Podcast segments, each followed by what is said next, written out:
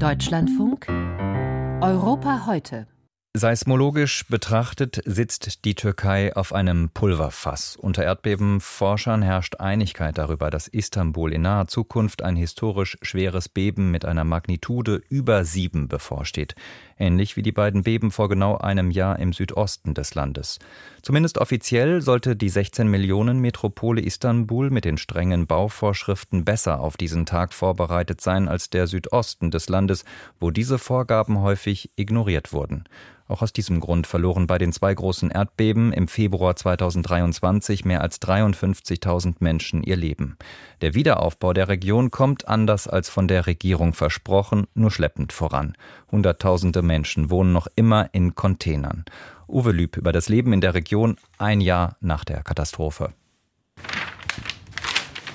Architektin Buse Cerengül faltet einen mehrere Quadratmeter großen Plan auseinander. Er zeigt die Altstadt von Antiochia, heute Antakya, rund um die orthodoxe Kirche. Oder besser gesagt, man sieht, was mal wo war und wie zerstört es jetzt ist. Es geht darum, den aktuellen Zustand zu dokumentieren. Mit anderen Worten, die Schäden, die in dem Gebiet nach dem Erdbeben entstanden sind. Sie sind jetzt alle hier dokumentiert. Das ist mit das Wichtigste, meint die zierliche Frau hinter ihrem großen Glasschreibtisch. Zusammen mit befreundeten Architekten, Bauingenieuren, Archäologen und anderen Fachleuten will Gö die Altstadt wieder aufbauen.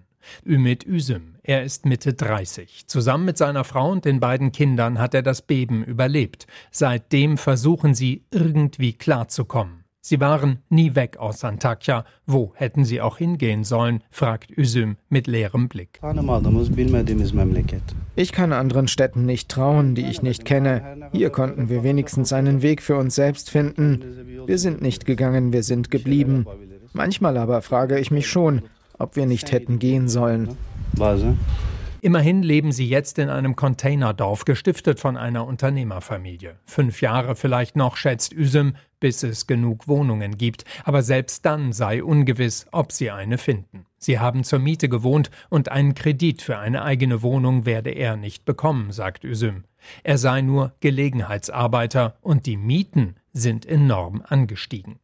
Die Regierung spricht von rund 320.000 Wohnungen, die im ganzen Erdbebengebiet gebaut würden. Rund 46.000 Wohnungen werden dieser Tage übergeben, sagt der stellvertretende Innenminister Münir Karalolu. Also nicht einmal ein Sechstel.